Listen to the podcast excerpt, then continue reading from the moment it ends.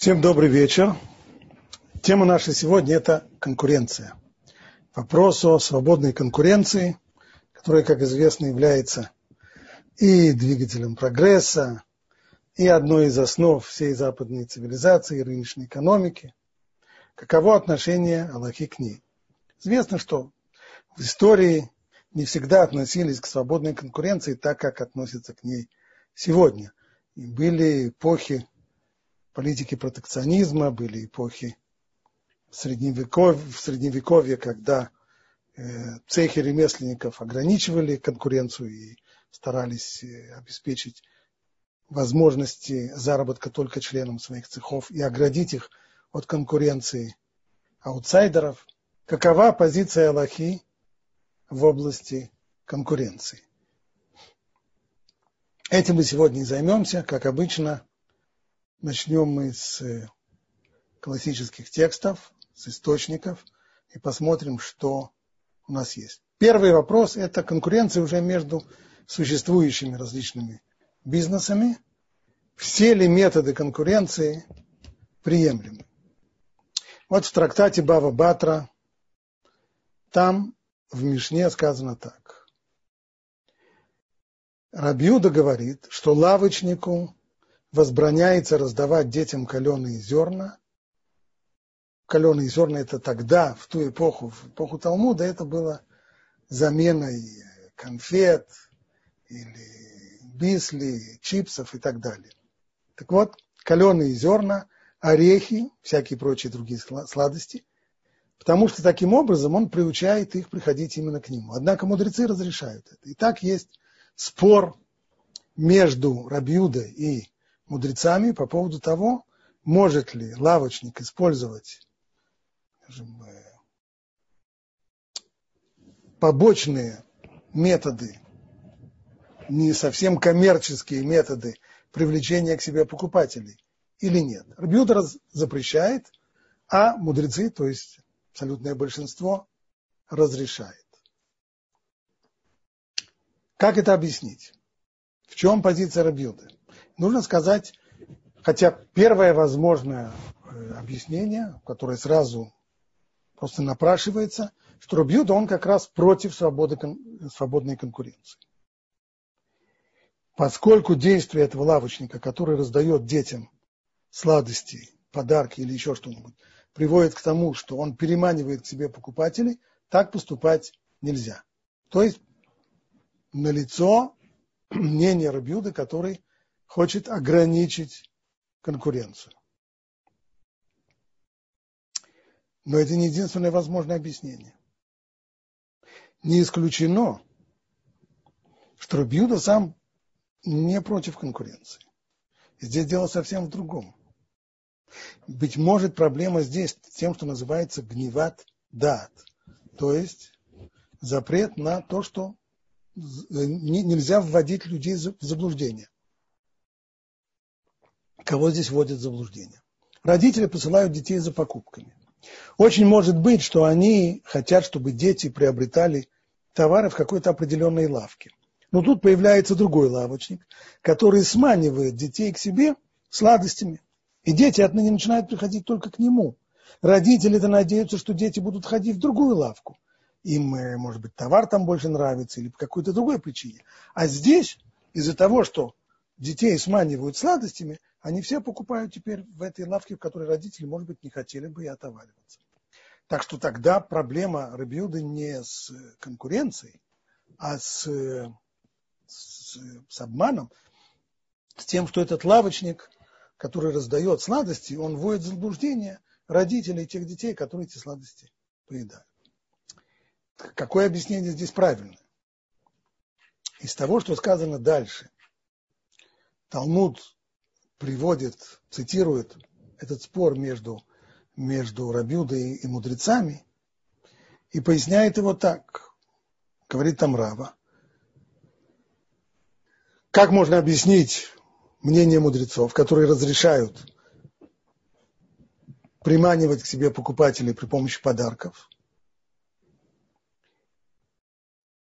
Лавочник может заявить, я раздаю фундук, ты на меня жалуешься, то, что я детям раздаю фундук – ну так ты раздавай миндаль.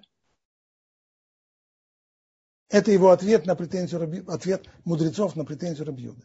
Если так, то получается, что главная здесь э, проблема – это именно конкуренция, вроде бы нечестная конкуренция, а не вопрос об обмане родителей. Вместе с тем, нужно сказать, что Рамбам приводит оба объяснения и объяснение, которое говорит о ограничении конкуренции, и объяснение, которое говорит об обмане.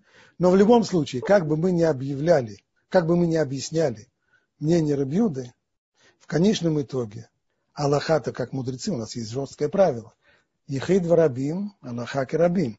Там, где есть в Мишне записано мнение одного из мудрецов, названного по имени, и потом есть анонимное, а мудрецы говорят не так, то поскольку нам следует идти за большинством, то Аллаха в данном случае устанавливается в соответствии с мнением мудрецов, которые разрешают лавочнику раздавать детям, которые приходят за покупками, подарки, приманивать их при помощи сладостей, орешков и так далее. Это разрешается. До сих пор мы говорили о конкуренции между уже существующими магазинами в, в городе, в районе. А вот теперь возьмем следующий вопрос. Когда некто хочет открыть бизнес в каком-то районе, и в этом районе уже есть такой же бизнес.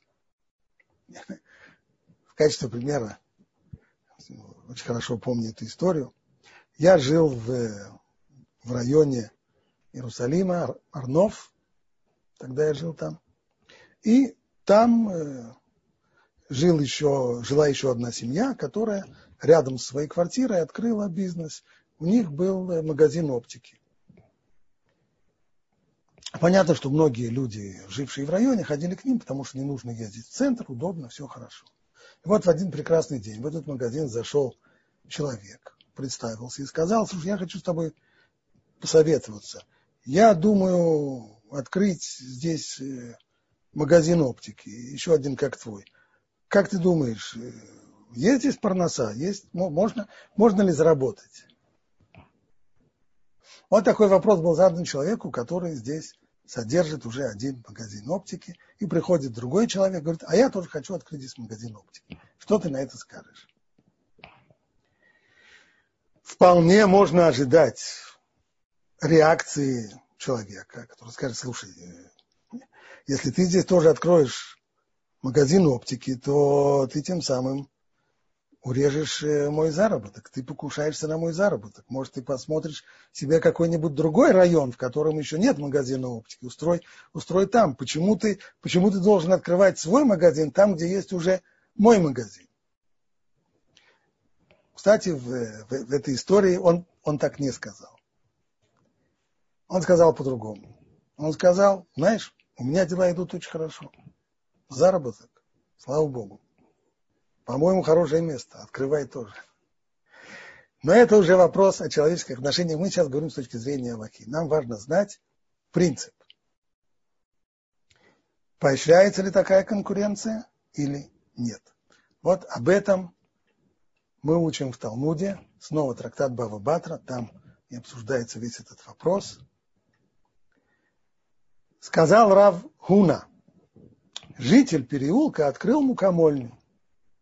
То есть имеется в виду мельницу, мельницу в городах не строили, а это просто небольшая мастерская, где стоят жернова, и он там за плату э, готов смолоть вам пшеницу в муку или можете арендовать у него жернова для того, чтобы самим это сделать. Это мукомольня.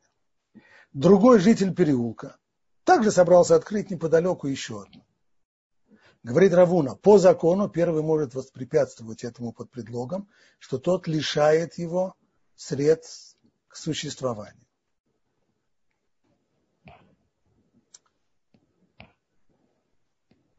Так считает Равуна. Можно воспрепятствовать. Дальше Талмуд говорит так. Сказал Равина Рави, то есть э, Амураим, мудрецы Талмуда, которые обсуждали этот вопрос, беседовали между собой, и вот Равина задал следующий вопрос. Можно предположить, что Равуна придерживался мнения Рабьюды. Мы уже видели, То есть Равина хочет приравнять эти два вопроса. Первый вопрос был, две уже существующие лавки, две или больше, есть несколько продуктовых магазинов. Хозяин одного из магазинов начинает привлекать себе покупателей не за счет улучшения обслуживания, не за счет качества товаров, а раздавая детям орешки и прочие сладости. И хотя Рабьюда это запрещает, мудрецы это разрешают, и Аллаха как мудрецы. Быть может, Равуна, который здесь выступает как вроде бы представитель взглядов протекционизма против свободной конкуренции, быть может, он попросту считает как Рабьюда. И тогда, если это действительно так, то нас его мнение не очень интересует с точки зрения Аллахи, ибо Аллаха не как Рабьюда, Аллаха как мудрецы. И тогда и то, что сказал Равуна, тоже не соответствует Аллахе. Вот о чем спросил Рабина. Можно ли предположить, что Равуна придерживался мнения Рабьюда, как мы учили в Мишне? Рабьюда говорит, что лавочнику возбраняется раздавать детям каленые зерна, орехи, потому что таким образом он приучает их приходить именно к нему. Однако мудрецы-то разрешают это. И поскольку Аллаха как мудрецы, если Равуна считает как Рабьюда, то тогда Аллаха не соответствует мнению Равуна. И тогда нельзя воспрепятствовать, нельзя мешать человеку, который собирается открыть в, в, на данной улице и в данном переулке бизнес такой, который уже здесь есть. Такой же точно. Ответил ему Рава, вовсе не обязательно. Можно сказать, что даже мудрецы согласились бы с тем, что говорит Равун. Потому что они спорили с Рабьюдой только из-за того, что лавочник может заявить, я раздаю фундук, так ты раздавай миндаль. Однако здесь даже мудрецы согласились бы, так как сосед может заявить, ты лишаешь меня средств к существованию. Что это означает? Согласно мнению Равы, есть большая разница между двумя ситуациями. А именно, одно дело, когда два, два или три или больше бизнесов уже существуют. В городе или в этом районе есть уже несколько продуктовых магазинов. Один из них начинает делать какие-то действия по привлечению к себе покупателей. Он переманивает покупателей при помощи подарков, при помощи э, не знаю, розыгрыша каких-то призов, сладости для детей. Это одно, и это действительно часть свободной конкуренции. Нельзя это запретить. Но мы говорим здесь о другом. Мы говорим о ситуации, в которой в этом районе уже есть подобный бизнес. И приходит человек, новый совершенно, и собирается открыть свой бизнес, такой же, который уже есть. Здесь, быть может, совсем по-другому. Здесь, быть может, даже мудрецы согласятся, что хозяин первого бизнеса может сказать новенькому, ты что ты делаешь? Ты откроешь здесь свой бизнес, люди, все, все мои покупатели, все мои клиенты перебегут к тебе, а я с чем останусь? Ведь вся моя жизнь существует на этом бизнесе. На доходы от своего бизнеса я детей своих кормлю, а ты просто мне перекроешь мне кислород, лишаешь меня средств к существованию. Тогда, может быть, претензия, говорит, эти претензии легитимные, тогда Равуна прав. Но пока что Гмара находит противоречие тому, что сказал Равуна из Брайты. Что сказано в Барайте? Позволено открыть лавку по соседству с другой лавкой. И то же самое относительно бани. То есть, если есть в переулке баня, рядом с ней можно открыть конкурирующую баню. И тот, то есть хозяин первый, не может протестовать так как конкурент может ему возразить, ты действуешь в пределах своей лавки, а я действую в пределах своей. Я не вторгаюсь в твой бизнес. Каждый из нас действует в своем бизнесе. Ты свое, а я свое. У меня будут свои клиенты, а у тебя будут свои клиенты. Старайся, у нас конкуренция. Старайся своим обслуживанием, своим товаром, чем еще, старайся своих клиентов э, беречь, а я буду своих. Так что Брайта, получается, противоречит тому, что сказал Равуна. Брайта говорит, позволено открыть лавку по соседству с другой лавкой. А Равуна говорит, что хозяин первой лавки может воспрепятствовать. Отвечает Талмуд, на самом-то деле нельзя сказать, что мнение Равуны неприемлемо, поскольку мы нашли Барайту, который ему противоречит. Ведь Равуна может найти источник из другой Брайты, который соответствует ему мнению. Действительно, есть уже спор.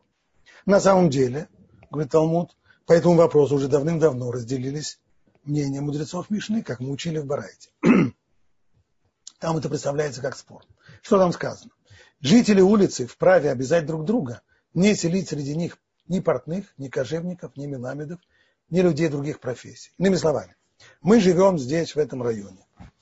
Мы, у нас здесь район приличный, более-менее приличные дома, хорошие квартиры. Мы не хотим, чтобы наш район превратился в деловой район, и здесь начнут бегать толпы клиентов. Поэтому мы можем потребовать, чтобы никто из нас не сдавал свою квартиру ни под мастерские, ни под э, учебные заведения, чтобы здесь не было ни портных, ни кожевников. Еще не дай бог придет сюда кожевник со своим бизнесом, будет здесь такая вонь, от которой просто нужно будет бежать, и наши квартиры еще в цене упадут. Ни меламедов, ни людей других профессий. Не надо. Здесь у нас, как говорится, спальный район.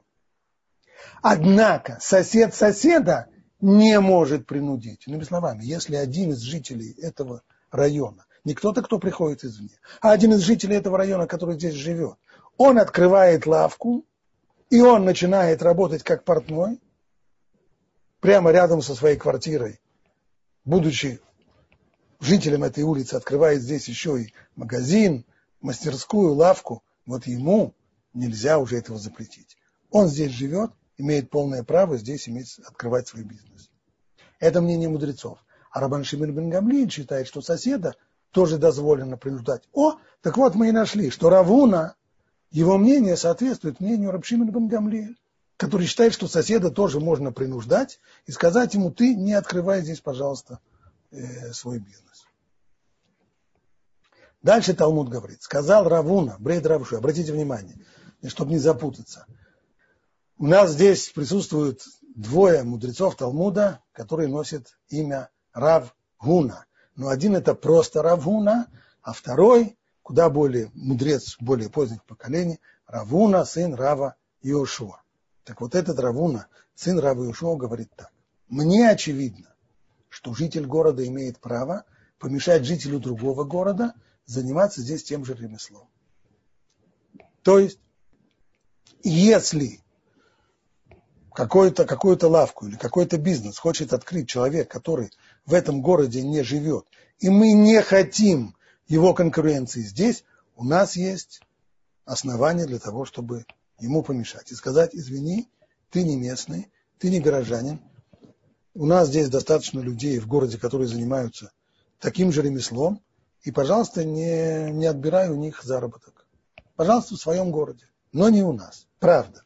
Если он платит местные городские налоги, тогда не имеет права ему помешать. Это отдельная тема, которую мы сейчас не будем касаться. Но получается, что даже тот человек, который не житель этого города, ему нельзя помешать открыть бизнес, который будет конкурировать с местными бизнесами, если он платит местные городские налоги. Он в таком случае рассматривается вроде как местный, хотя он здесь не живет. Дальше.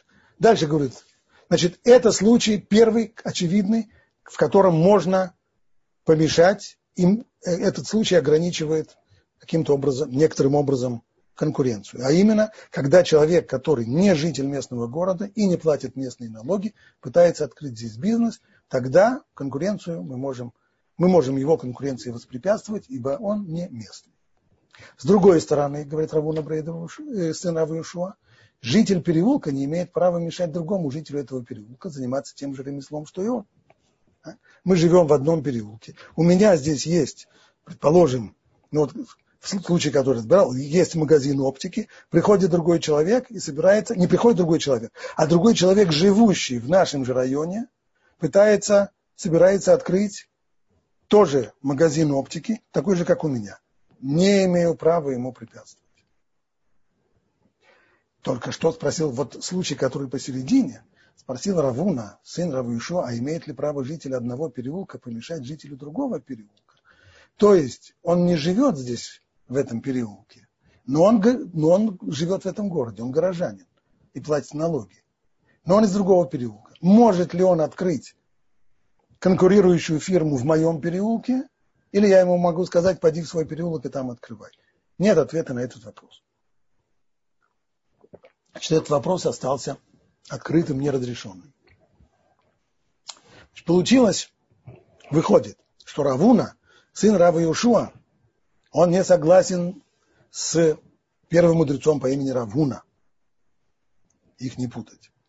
Если тот считал, что человек, имевший бизнес в данном месте, может воспрепятствовать другому человеку, даже живущему в этом районе, открывать конкурирующий бизнес, то, по мнению Равуна, сын Рава Юшуа, сделать он этого не может.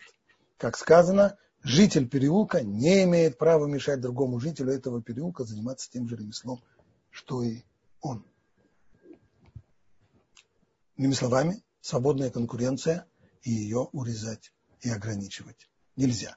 Что касается жителя другого города, это да. И остался нерешенный вопрос по поводу жителя другого переулка. То есть, кому мы его приравнивали.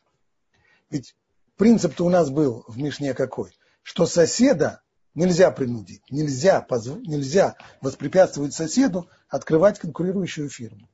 Так вот, тот, кто живет в моем переулке, очевидно, он мой сосед, и ему я воспрепятствовать не могу. А вот что касается человека, который живет в другом переулке, здесь не ясно. Другой город – это точно не мой сосед. Ему мы точно можем помешать. А вот что касается другого переулка в том же городе, не факт. Как относятся к этому вопросу комментаторы, Есть ли у нас здесь разрешение этого, спора, этого, этого неясного вопроса? Комментарий Тософот там поясняет, что Равуна, сын Равы Юшуа, считает как мудрецы, и спрашивает, считается ли житель одного переулка соседом по отношению к жителю другого. И Аллаха следует его мнению.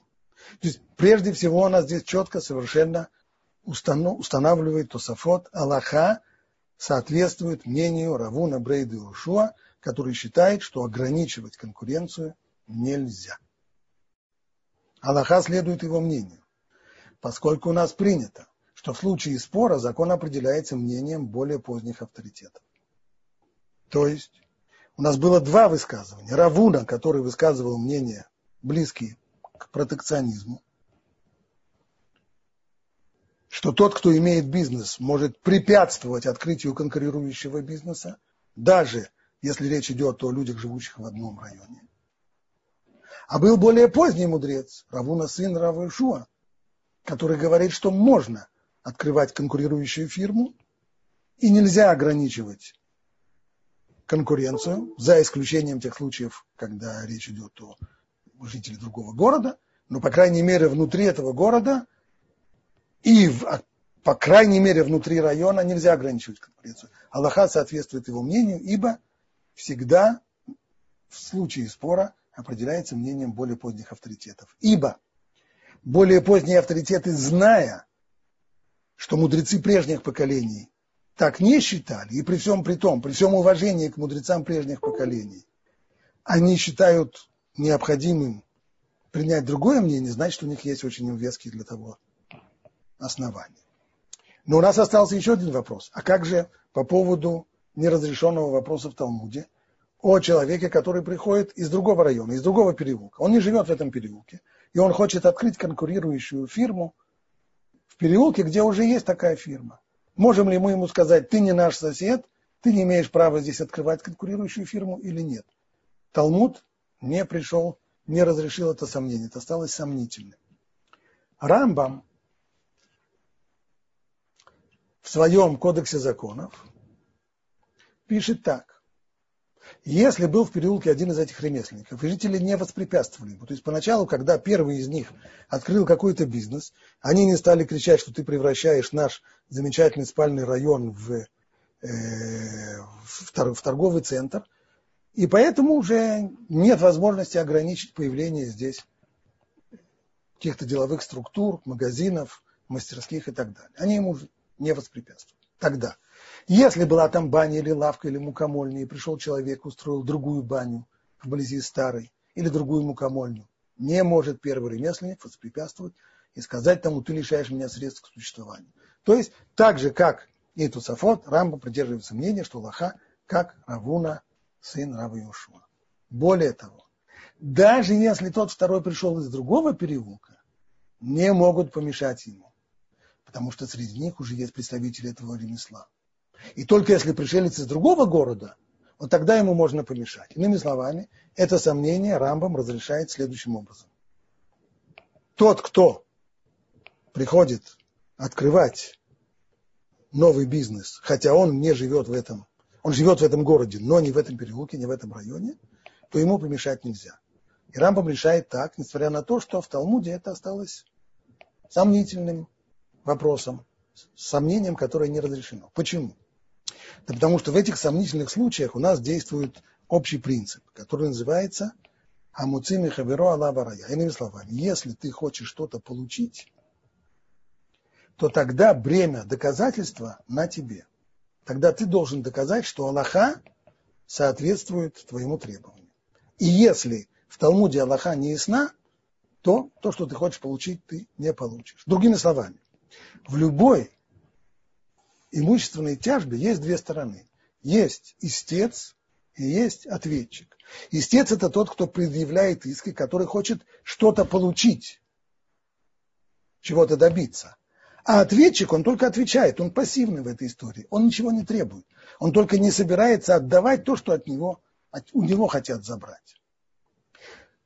Стало быть, бремя доказательства не на нем, бремя доказательства на том, кто, что, на том, кто хочет что-то получить или отнять у другого. Остается только решить, кто у нас истец, а кто у нас ответчик.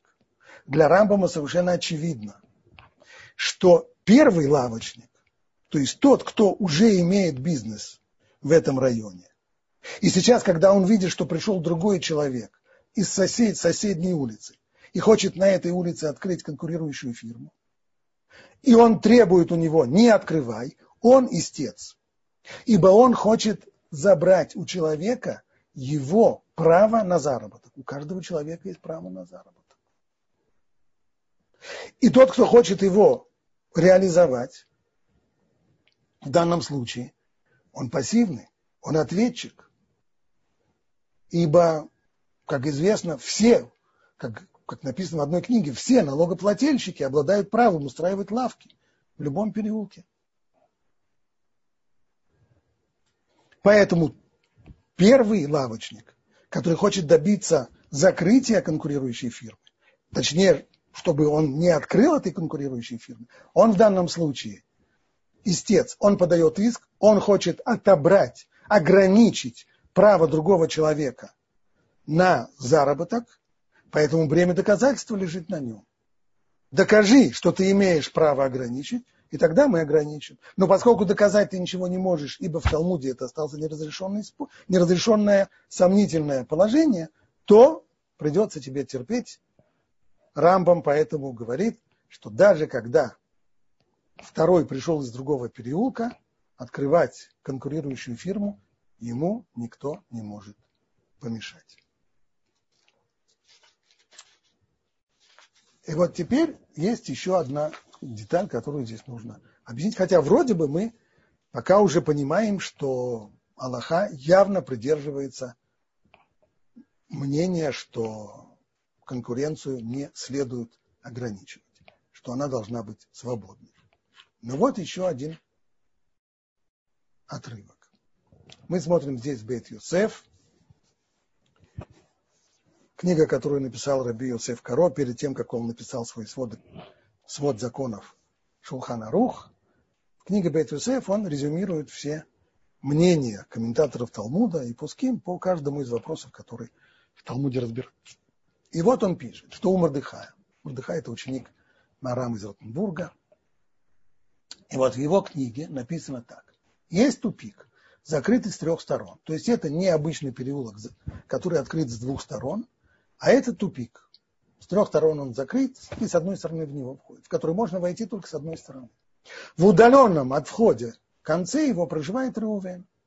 И у этого Реувена там есть какой-то бизнес, есть у него там какая-то лавка или мастерская.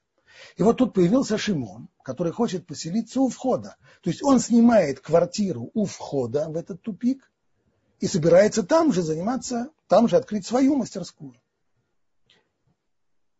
И это тот же самый бизнес, то же самое ремесло, которое есть у Рувена, проживающего в конце тупика. И получается, получится так, что клиент не сможет попасть к Реувену, не пройдя прежде перед входом в дом Шимона. В этом случае Реувен может воспрепятствовать ему поселиться там. Соответствием с мнением Равуны. Так считал Авиасав. Ага, говорит Бейт Юсеф. Обратим внимание. Вот это утверждение, что нельзя, нельзя э, Шимону открывать бизнес у входа в тупик, оно соответствует мнению Равуну. Это чистый протекционизм. Это против неограниченной свободной конкуренции. Это против свободной конкуренции. Попытка ограничить ее.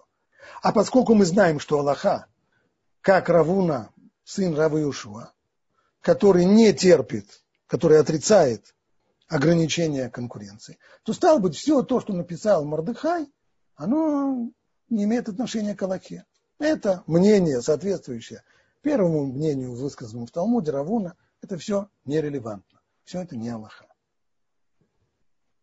Так считает Бейт Йосеф. Однако, дальше он э, резюмирует все остальные законы в случае, когда, э, еще раз прочитаем, если же новенький, новенький имеется в виду тот, кто собирается открыть новый бизнес, аналогичный тому, что уже есть в этом переулке, не из жителей этого города и также не платит подушный налог правителю этого города, тогда могут воспрепятствовать ему открыть свое дело в любой части города, сказать ему, извини, ты не местный, ты не имеешь права отнимать заработок у жителей этого города, если бизнес такой уже в городе имеется. Если, он, если в городе есть уже мебельные магазины, и вдруг приезжает Икеа и говорит, а знаете что, а я хочу здесь в вашем городе э, открыть э, мой магазин мебельный, то тогда по Аллахе ему можно сказать, извини, ты не местный, ты не местный горожанин, и поэтому... А вот, кстати, есть идея хорошая, ты можешь открыть свой, свой большой магазин за городом. За городом, пожалуйста, в городе нет. Хотя, конечно, если он будет платить городские налоги, тогда ему помешать нельзя. А если же он не из жителей города, но заплатил подушный налог правителю города, то, по всем мнениям, он имеет полное право открыть в городе свое дело при условии, что не сделает это в переулке, где подобный ремесленник уже есть. Но это только по мнению Тософот, что нельзя что жителю одного переулка нельзя открывать бизнес в другом переулке, если в том переулке уже есть аналогичный бизнес. Но по мнению Рамбама, который мы только что увидели, он может открывать свое дело и в переулке, где подобный ремесленник уже имеется. И прибавляет еще Бейтусев, даже если переулок тупиковый, и новенький хочет поселиться таким образом, чтобы, идя к уже живущему там Рувену, клиент не мог пройти бы сперва мимо, не мог не пройти сперва мимо его двери. При всем при том невозможно воспрепятствовать ему так поселиться. Так считает Бейт Юсеф. То есть даже в тех условиях, когда конкуренция будет явно не на равных. Ибо у Реувена его мастерская или его лавка находится в конце тупика. А открывается сейчас новая лавка входа. И каждый клиент, который заходит в этот тупик, он прежде всего наткнется на лавку, которая у самого, у самого входа. И поскольку люди, естественно, стараются минимизировать свои усилия, то, конечно же, они зайдут в самый первый попавшийся магазин. Зачем идти до другого магазина, если есть здесь такой же магазин, который торгует вроде тем же самым товаром? Получается, что конкуренция не на равных. При всем при том, говорит Бейт Юсеф, даже такую конкуренцию ограничить мы не можем. Это мнение Бейт Юсеф. Но Рамо, Раби Муше Исралис, в своих замечаниях, точно так же, как у него есть замечание к Шулханаруху, есть у него и замечание и к Бейт Юсеф. Называются они Даркей Муше. И вот там он высказывает свое несогласие с озвученным мнением. По моему скромному мнению, он пишет. Очевидно, что Равуна, сын Равы Юшуа, Аллаха соответствует его мнению, признает мнение оппонентов в законе, в законе о лавке, открытой Шимоном у входа в тупиковый переулок. Так что никакой человек не может прийти к Рувену без того, чтобы не пройти прежде между, перед дверью Шимона. Потому что это называется лишением средств к существованию. Это уже не конкуренция. Это решение средств к существованию. В отличие от случая, когда открывают лавку рядом с конкурентом. Там, где две, две лавки, то есть иными словами, говорит Рамо, есть большая разница между двумя ситуациями. Там, где есть обычная улица, проходная, и есть магазин, рядом, может быть, даже напротив него открывается другой, точно такой же магазин, нельзя этому препятствовать, свободная конкуренция не терпит ограничений. Но мы говорим здесь о другой ситуации. Когда конкурирующая фирма открывается у входа, у входа в тупик. Поэтому любой клиент, который, может быть, раньше ходил в магазин, который в конце тупика, теперь, естественно, будет ходить в магазин, который у входа в тупик. Вот такую конкуренцию даже Равуна Брейд, сын Равы Ушуа, не принимает, и ей можно воспрепятствовать. Получилось, что по вопросу вот такой вот неравной конкуренции мы находим спор между автором книги Бейт Юсеф и Раби Моше Исерлис, автором примечаний Рама. Как понять этот спор? В чем, в чем здесь спор между этими двумя позициями? Прежде всего Бейт Юсеф. Бейт Юсеф говорит, что вот эта вот э, претензия, вы, вы меня лишаете средств к существованию, вы меня просто душите, мы ее не принимаем. Почему? Потому что ну, кто тебя душит? Что уже делает конкурент? Да, он открывает свой магазин у входа в тупик. Но нельзя сказать, он у тебя что-нибудь ворует? Нет. Он тебя грабит? Нет. Он тебе наносит материальный ущерб? Тоже нет. Что называется материальным ущербом? Вот если взять, прийти и разбить витрину, или э, э, уничтожить какое-то количество товара, вот это материальный ущерб. Но нет материального ущерба в том, что человеку не дают возможности заработать. Это не материальный ущерб, это не, и это не, не воровство. Нельзя своровать у человека то, что еще не стало его. Не дать человеку заработать не входит в сферу материального ущерба. Поэтому все, что происходит здесь, здесь есть просто конкуренция. И хотя мы понимаем, что эта конкуренция приведет к тому, что доходы первого лавочника серьезно уменьшатся, с этим не станем спорить. Потому что, конечно же, большинство клиентов, которые до сих пор ходило к нему, из них определенная часть,